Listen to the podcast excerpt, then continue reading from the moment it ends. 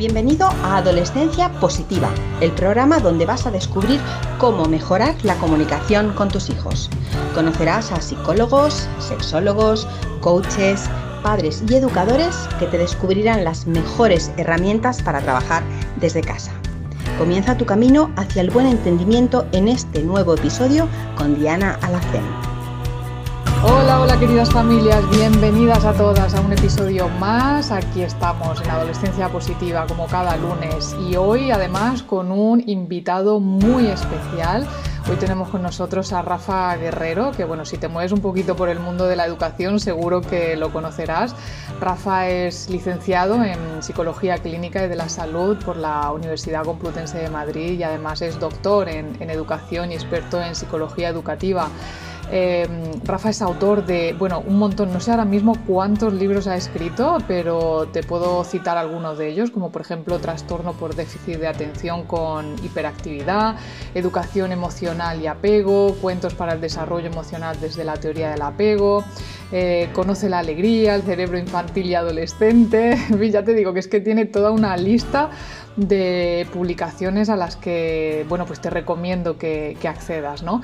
Em, hoy he querido tratar con Rafa eh, bueno, pues estamos como pasó la semana pasada, ¿no? Terminando el segundo trimestre, las mamás me contactan muchísimo, preocupadas por el descenso, los bajos resultados de escolares de sus hijos o incluso también por la ansiedad que otros tienen a la hora de enfrentarse a los exámenes. Así que bueno, pues he querido volver a tratar este tema con Rafa, solo que esta vez, pues en vez de tener eh, el punto de vista de, la docente, ¿no? que soy yo, que, fue lo que compartí con vosotros la semana pasada, pues esta vez he querido eh, tener, ya digo, el punto de vista de un, psicólogo ¿no? y experto en, en adolescencia. Así que creo, creo, vamos, no, creo no, estoy segurísima de que vas a disfrutar muchísima, eh, muchísimo esta entrevista y que vas a sacar muy buenas conclusiones. Bueno, Rafa, bienvenido a Adolescencia Positiva, ¿cómo estás? Pues muy bien, Diana. La verdad que encantado de estar eh, aquí y nada, pues muchas gracias. Agradecido por que me hayas, me hayas invitado. Así que un placer. Tenía muchas ganas de hablar contigo y hablar especialmente de, adolescencia. Eh, estamos terminando ya el segundo trimestre y empiezan a llegar los resultados escolares y tenemos a un montón de papás y mamás preocupados pues por esos bajos resultados que parece ser que están dando eh, en general muchos adolescentes, ¿no? esa desmotivación escolar que hay. Y bueno, yo creo que mm, ya que estás aquí con nosotros, eh, sería interesante comentar un poquito qué es lo que está pasando con nuestros adolescentes, porque están desmotivados. A ver, no es nada nuevo tampoco, yo creo que esto ha pasado, siempre ha habido casos, pero si pudiéramos entender un poquito mejor qué, es lo que está pasando para poder ayudar desde casa, ¿qué nos recomendarías? Bueno, Diana, yo creo que están pasando muchas cosas, ¿no? Eh, como bien dices, pero bueno, quizá podremos resumirlas en, dos, ¿no? En primer, lugar, en primer lugar, lo que está pasando es que eh, están en, una fase o están, en, o están en tierra de nadie, podríamos decir, ¿no? Ya no son niños, pero tampoco son adultos. Y están en ese proceso de metamorfosis, que esto lo sabes tú muy, muy bien, en el cual pues están tratando de bueno, pues buscar una identidad, buscar una comodidad, eh, liberarse de aquellos aspectos que no les gustan de, ellos mismos o de ellas mismas. Están, en definitiva, pues eh, construyéndose, ¿no? Y eso implica pues mucho cambio, eso implica mucha duda, eso implica mucha experimentación también es una etapa, ¿no? Donde hay mucho, eh, mucha comparación, donde, bueno, pues a veces en esas comparativas salimos ganando y otras veces no salimos ganando, ¿no? Entonces, eh, uno de los primeros eh, o de las, causas más, más, potentes es que la etapa adolescente implica, como bien sabes, un, cambio a muchos, a muchos niveles, ¿no? y uno de los grandes órganos que es la torre de, control es el cerebro. ¿no? A nivel cerebral existen muchos cambios, tanto a nivel micro como a nivel macro, que hacen que, bueno, que nuestros niños dejen de ser niños y ahora sean adolescentes. ¿no? Y luego, en segundo lugar, yo te diría que, bueno, pues estamos en un, en un, momento a nivel social, a nivel cultural, a, todos los niveles, con grandes cambios y con, bueno, pues ya no solamente es la, es la pandemia, ¿no? sino es todo lo, que estamos, todo lo que estamos viviendo. Y como todo lo que estamos viviendo como sociedad, como sociedad del siglo XXI, podríamos decir, Diana, cómo todo eso impacta en función de la edad que tú tienes y en función de tu personalidad. Y claro, la etapa adolescente implica una ruptura con tu zona de confort para salir a conocer eh, un ambiente eh, nuevo, desconocido, pero que a la vez te resulta atractivo. ¿no? Entonces yo creo que sobre todo lo, que está lo que está sucediendo en estos últimos años, podríamos decir, unido a mis características como adolescente, que por ahí hemos pasado todos, eso hace que, bueno, pues que la etapa adolescente esté siendo, para los que nos dedicamos al bonito ejercicio de la, psicoterapia, eh, bueno, está siendo un momento muy difícil para nuestros chicos adolescentes, muy difícil. Esto es difícil de gestionarse. Es verdad, ¿no? Es verdad que parece ser que a partir de, todo lo que ha pasado, el encierro que hemos tenido, ¿no? El confinamiento, pues eh, el uso abusivo de pantallas también parece que está afectando. Pero sí que es cierto que se nos pide muchas veces a los padres que deleguemos ciertas responsabilidades en, nuestros adolescentes, que empecemos ya a delegar, ¿no? El que se hagan cargo pues, de su agenda, de sus libros, de su orden con los apuntes pero todavía hay muchas madres, especialmente madres, que les cuesta mucho soltar eh, porque se les olvida, se les olvida incluso que tienen un examen al día siguiente o se les olvida el libro en clase ni siquiera lo han traído a casa para estudiar. ¿Hasta qué punto eh, debemos dejar que, ellos eh, se equivoquen, ¿no? que no se hayan preparado un examen? ¿Debemos seguir estando encima de ellos o tenemos que dejar que se caigan muy a nuestro pesar? Pues yo creo que ni calvo ni con dos pelucas, eh, Diana. no son dos em, pelucas, no son dos. Eh, fíjate que, bueno, que si, si, ahora nos vamos al mundo adulto y, pensamos en, en, nuestras parejas, en nuestros amigos, en nuestros familiares, ¿Les dejaríamos a nuestros familiares, a una persona querida que se estrellara? No, no les dejaríamos, ¿no? ¿Por qué lo vamos a hacer con nuestros hijos adolescentes? Eh, yo creo que consiste en un, punto, en un punto medio, ¿no? No consiste en que pasemos absolutamente el tema y que se estrellen y que se caigan y ya se levantarán, pero tampoco consiste en que les vayamos allanando el camino y les hagamos absolutamente todo, ¿no? Es decir, bueno, pues una cal y otra, y otra arena, ¿no? Consiste también en hablar mucho con ellos, consiste en hacerles consciente de las repercusiones y de las consecuencias que tienen las decisiones que toman. Y algunas decisiones, Diana, como bien sabes, pues yo delegaría completamente en ellos y les permitiría que, tomaran sus decisiones, porque quizá no sean cosas tan trascendentales, pero en otras yo no puedo abandonar, es decir, yo no puedo em, eh, tomar, o, mejor dicho, dejar de tomar determinadas decisiones donde la integridad, donde la protección, donde la seguridad y hasta incluso donde el propio equilibrio y la propia felicidad de, de mis hijos o de mis alumnos está, está en juego, ¿no?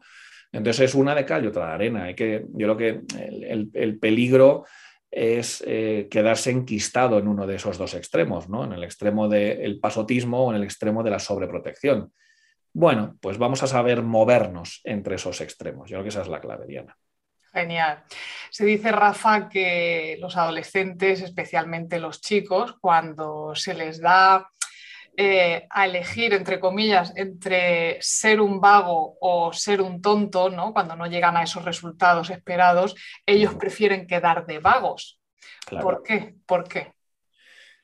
Bueno, pues porque eh, si yo soy vago es que soy vago porque quiero porque no me apetece esforzarme, porque no quiero implicarme, porque prefiero estar jugando a la play o prefiero estar pensando en la chica o el chico que me gusta antes que, que,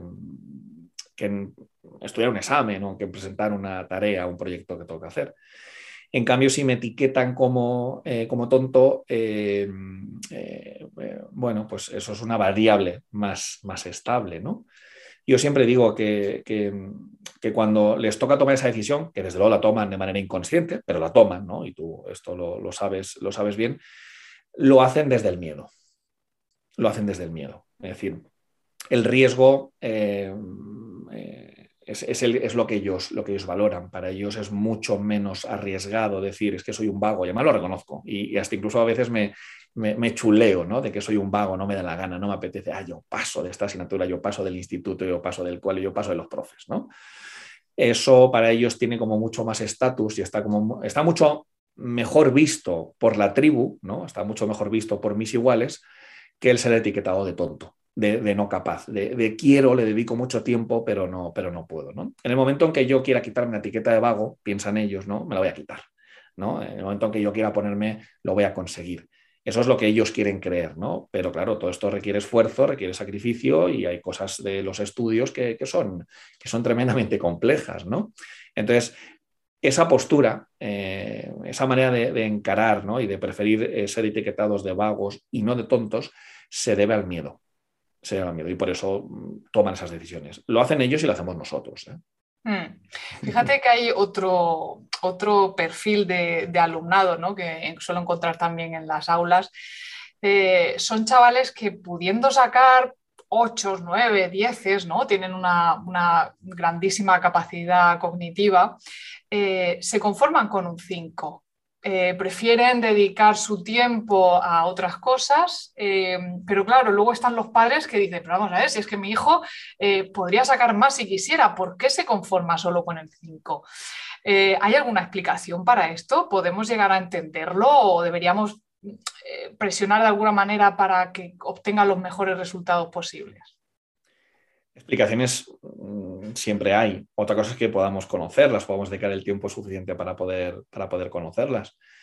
Pero sí, yo entiendo a los papis, pero también, eh, también entiendo a nuestros, a nuestros chicos, ¿no? Y me parece legítimo, ¿no? Es decir, eh, un, chaval que tiene una capacidad eh, tanto de actitud como de aptitud, ¿no? una capacidad muy buena intelectual y que tiene muy buenos recursos, y decimos, ¿no? tiene muy buena madera y que puede estar sacando sobresalientes, eh, iba a decir tranquilamente, bueno, tranquilamente a base de esfuerzo y de sacrificio, ¿no? que las cosas no, no, te caen del, no te caen del cielo. Y al final, bueno, pues lo va sacando adelante con, con bienes y con algún suficiente y algún notable, pues me parece legítimo. Mm, es decir, mm, no estoy diciendo ni que me parezca bien ni me parezca mal, me parece legítimo, me parece una opción, ¿no? Em, pero creo que mamá y papá debemos abrir un poquito el, prisma, ¿no? que estamos muy centrados, ¿no? estamos muy centrados en la parte académica, estamos muy centrados en las matemáticas, en la física, en la literatura, en la lengua, en el inglés, y a veces no caemos, aunque es una obviedad, ¿no? Pero a veces no caemos, Diana, en que, bueno, pues que nuestros hijos tienen muchos roles. Uno de ellos, que es en el cual ponemos, depositamos muchas esperanzas, es el de estudiantes, eh, pero tienen otros muchos roles. También son hijos, también son hermanos, también posiblemente sean novios o novias, eh, también son eh, amigos, compañeros del equipo de fútbol o de ballet, ¿no? Entonces, bueno, pues también hay que tener en cuenta todo eso, ¿no? Esto no quiere decir que haya que conformarse, pero que tengamos en cuenta también las otras variables, ¿no? Que nuestros hijos no, no siempre su prioridad número uno son los estudios, lo cual no quiere decir que puedas hacer lo que quieras, pero una vez más, eh, alcancemos ese equilibrio, alcancemos esa comunicación, que no siempre es fácil. Fíjate, no, digo, Diana, que no siempre es fácil en la adolescencia, digo que no siempre es fácil, porque a mí a veces también eh, tengo eh, conflictos con mis compañeros de trabajo y también tengo conflictos con mis compañeros de la universidad y también tengo conflictos con mi mujer. Es decir, que la convivencia y el llegar a acuerdos no es sencillo. Y bueno, pues eh, consiste en que hagamos una interpretación o una evaluación más, eh, más integral, más completa, que quedarnos solamente en lo que es la punta del iceberg. Porque al final mamá y papá generalmente lo único que le interesa o, lo que más le interesa por encima de todo es el boletín de notas, ¿no? los, los resultados. ¿Que es importante? No, no me cabe la menor duda. No me cabe la menor duda de que es importante. Pero es que debajo de esa punta del iceberg hay algo que no se ve, que es el 90% del iceberg. Y ahí están las necesidades, ahí están los conflictos, ahí están eh, los deseos, ahí están eh, las problemáticas que tenemos, ahí están mis incapacidades, ahí están mis límites, ahí, ahí, ahí también nos encontramos con mis fortalezas, ahí están mis, eh, mis, mis, miedos, mis rabias, mis comparativas con mis compañeros y bueno, y un etcétera bastante, bastante largo podríamos poner ahí, ¿no? Entonces, si abrimos el, el abanico, si abrimos el prisma, podremos comprender. Comprender no implica ni justificar, ni implica decir, ah, vale, ya está, punto. No, no, no. Implica poder comprender para poder intervenir de una manera más eficaz, más, eh, más amplia. Qué interesante, Rafa. Nos vamos a ir al otro lado de la balanza, ¿no? Porque solemos preocuparnos mucho por aquellos eh, estudiantes que están desmotivados eh, pero luego está por otro lado también alumnos, estudiantes, hijos eh, muy perfeccionistas que cuando bajan sus resultados o su rendimiento eh, se frustran de tal modo que, bueno, pues se, arma, se arma en casa, vaya. ¿Hasta qué punto, hasta qué punto esto es bueno o no? Y cómo podemos los padres también de alguna forma eh, calmarles en ese sentido y decirles, oye, no pasa nada porque hayas bajado los resultados, eh, el próximo trimestre seguro que mejoran, ¿no? ¿Hasta qué punto podemos rebajar la, ansiedad que produce muchas veces el sacar nueve y dieces en, las notas? Para mí, Diana, esa es una de las grandes eh, dificultades a las que nos enfrentamos en, estos años, ¿no? a principios del, del, siglo, del siglo XXI, que es eh, bueno, lo que la gente llama ansiedad, que a mí me gusta llamar miedo, ¿no? Es decir, eh, la ansiedad yo siempre digo que es, bueno, pues eh, un síntoma o un trastorno que nos hemos inventado, nos hemos inventado, me explico, ¿no? Es decir, que le hemos puesto el nombre, pero realmente lo que existe es lo que está debajo de la ansiedad, lo que está debajo de la ansiedad es lo que conocemos como miedo. Eso sí que existe. Es decir, a, nivel, a nivel emocional, no. a nivel cerebral, lo que existe es el miedo. Es decir, si hacemos una resonancia a una persona que está viendo unas imágenes que le generan mucho descontrol y que le generan em, eh, mucha incertidumbre, eh, vemos que en su sistema límpico se está encendiendo sus amígdalas cerebrales. ¿no? Esto que es así tan, tan bonito, que es real, eh, se debe a que hay algo en su cerebro, en su sistema límbico, que se llama miedo. Y luego le ponemos el nombre de ansiedad. ¿no? Y, bueno, luego también incluso podemos llegar a, medicalizar ¿no? la ansiedad. Bueno, la clave de, todo esto consiste una vez más en abrir, en abrir el, prisma, ¿no? Es decir, que nos encontramos muchas veces con tantas expectativas, expectativas tan altas, Diana, que les ponemos a nuestros alumnos, a nuestros hijos, eh, y que les exigimos que rindan tan, tan, tan por encima a veces de sus posibilidades, que claro, pues esto genera un miedo al fracaso. Y esto genera un miedo a qué me va a decir mi padre. Y esto nuestros eh, niños y nuestros adolescentes nos, lo cuentan en consulta, cuando sus padres no están delante, ¿no? Ellos lo, os lo cuentan en los colegios, ¿no? Cuando mamá y papá no están delante. Eh, ese miedo a, fracasar, porque, porque esto es algo que todos hemos aprendido de pequeños, es decir, el, miedo a, eh, a, defraudar a mamá y a papá, ¿no? el cuarto mandamiento, honrarás a tu madre y a tu padre. Y eso lo tenemos grabado a fuego. Me, quieres decir entonces que los padres de alguna forma somos responsables de esa ansiedad por los estudios en nuestros hijos? Bueno, a ver, Dios me libre de culpar absolutamente a nadie, ¿no? Es decir, mamá y papá lo hacemos lo mejor que podemos y que sabemos. Mamá y papá lo que sí que somos es responsables. Pero yo no, yo no quiero eh, señalar a nadie porque primero estamos hablando en general y en segundo lugar, en mi día a día yo no señalo absolutamente a nadie. Cada uno lo hace lo mejor que puede, ¿no? Pero eh, creo que los adultos, no voy a decir que somos culpables, digo los adultos, no digo mamá y papá, los adultos y nuestra sociedad, Diana, eh, es la responsable de rebajar esas expectativas. Es decir, que si nuestros niños desde bien chiquititos son tremendamente autoexigentes y que no se permiten salirse de la del papel y no se permiten de, eh, hacer esto mal y entonces rompen el papel y lo vuelven a hacer y que un 9 les sabe a poco, algo estamos haciendo mal. Eh, ya, ya, pero yo no lo hago con mala intención. Yo no estoy diciendo que lo hagamos con mala intención. Es decir, mi objetivo no es juzgar a nadie. Yo no paso a nadie por el juzgado. Yo no soy juez. yo no soy juez. Eh, ni se me ocurre decirle a los padres lo que tienen que hacer. Mm, prácticamente no se lo digo a mis hijos como para decírselo a los papás, ¿no? Con lo cual, eh, pero de lo que sí que nos tenemos que hacer cargo es de esa responsabilidad por qué un niño una niña que está sacando un 8, un 9, un 7 eh, se siente culpable. Eso es lo que nos tenemos. Y nosotros somos los responsables de, cómo se siente. ¿no? Eh, no somos culpables, pero sí que tenemos que hacer algo, Diana, para, eh, para calmar esa, esa, ansiedad, para calmar ese miedo, para, para esa tensión ¿no? con la que enfrentamos los exámenes, porque claro, si no, mi padre se va a enfadar conmigo, o es que mi profe se va a enfadar conmigo, ¿no? Y es que tengo que, tengo que, ¿no? Constantemente nos estamos... No podría, ser, no podría ser también incluso, no solo que se van a enfadar conmigo, sino que mm, si no llego a esto, no soy lo suficientemente bueno, no, no valgo.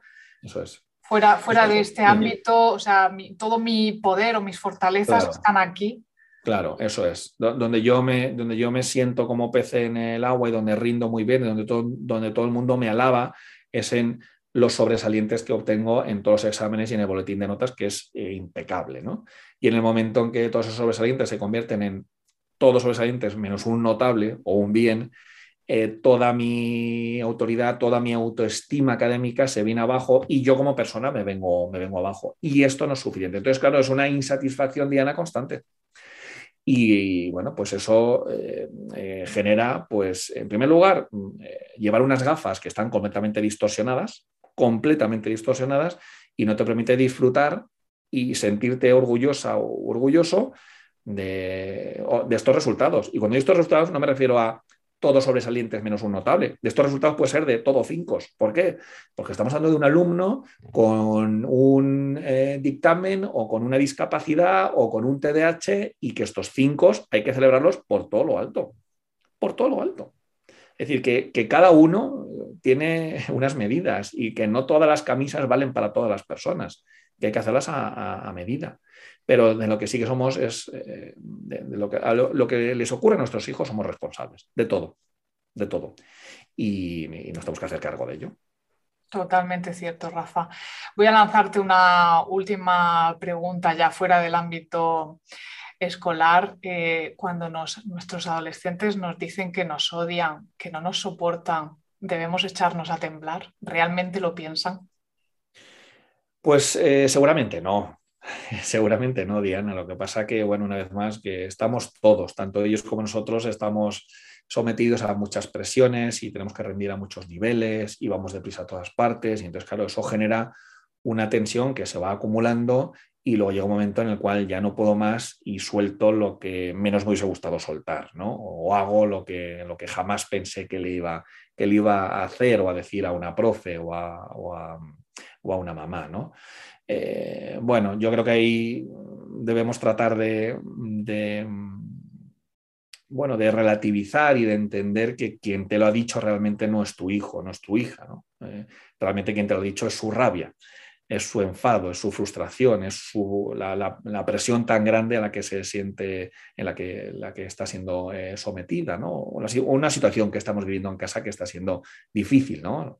Eh, y entonces, bueno, pues consiste en que nos tranquilicemos, consiste en que lo hablemos y, y, esto nos ha pasado a todos, ¿no? Hemos recibido ese tipo de mensajes o otros parecidos de, compañeros, de parejas, de gente que realmente nos, nos quiere y que no piensa eso, pero que en un momento de que tú te tienes que defender, pues defiendes haciendo todo el daño que puedes, ¿no? Y ya está. aquí lo importante, Diana, es reparar. Yo creo que una de las, claves es ser consciente de lo que he dicho, de lo que he hecho o de lo que no he hecho y eh, reparar. Y reparar y ya está, y esa cicatriz va a estar ahí. ¿eh? Eh, yo no, quiero ninguna cirugía que elimine la cicatriz. La cicatriz tiene que estar ahí y nos tiene que recordar, Diana, que esto sucedió, que esto pasó, pero que fuimos capaces de repararlo y que esta cicatriz nos ayuda a seguir eh, edificando y nos ayuda a seguir en, este difícil camino de, la vida ¿no? y, de la etapa, y de la etapa adolescente. Seguramente no lo, lo sienta, seguramente no lo piense, pero en ocasiones pues nos defendemos y nos defendemos tratando de hacer el mayor daño posible. Y fíjate, Diana, que esto lo hacemos nosotros los adultos, ¿no? Es decir, que en el momento en el que decidimos castigar a nuestro hijo, no le castigamos con algo que no le gusta, le castigamos con algo, le, quitamos algo que, sabemos que le gusta, ¿no? Eh, es decir, vamos a hacer daño, ¿no? Cuando, cuando castigamos vamos a hacer daño. Pues lo mismo, lo mismo les ocurre a nuestros adolescentes, que por cierto están hechos de la misma pasta que nosotros, ¿no? Así que seguramente no, lo piense ni lo sienta, pero se defienden, se defienden como buenamente pueden y, a veces pues bueno, el estrés y, el, y el miedo y las presiones pues nos juegan malas pasadas. Me quedo, me quedo, Rafa, con esas cicatrices que nos convierten en las personas que somos hoy en día, eh, con esas experiencias eh, que nos hacen también esas cicatrices de alguna forma tolerantes a, la frustración, a aquellos momentos más desagradables que todos tenemos en, la vida y que yo creo que cuanto antes aprendamos a tolerar ¿no? este tipo de emociones, desde pequeñitos, desde adolescentes, pues más capaces seremos de resolverlos en la, en la adultez, ¿verdad? Muchísimas gracias, Rafa, de verdad, por tu tiempo y, nada, sigue adelante con tu labor, que es muy, muy importante y aquí tienes tu casa para, bueno, cuando desees visitarla. Muy bien, Diana, pues nada, ha sido un placer, gracias por invitarme y nada, te mando un abrazo muy fuerte y, y nada, nos vemos en otra ocasión. Gracias. Gracias, chao.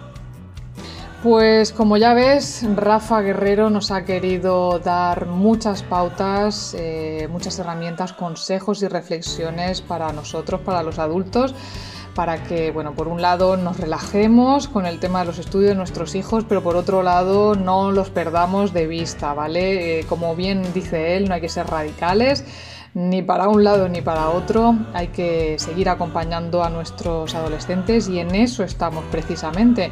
Ya sabes que mm, bueno, puedes contar con el taller Aplica en el que eh, comparto con todas las familias una serie de herramientas y de recursos para dar respuesta a la desmotivación escolar y que bueno, te voy a dejar el enlace a este taller justo debajo de, esta, de este podcast en la descripción para que, bueno, si te apetece y te interesa puedas echarle un vistazo.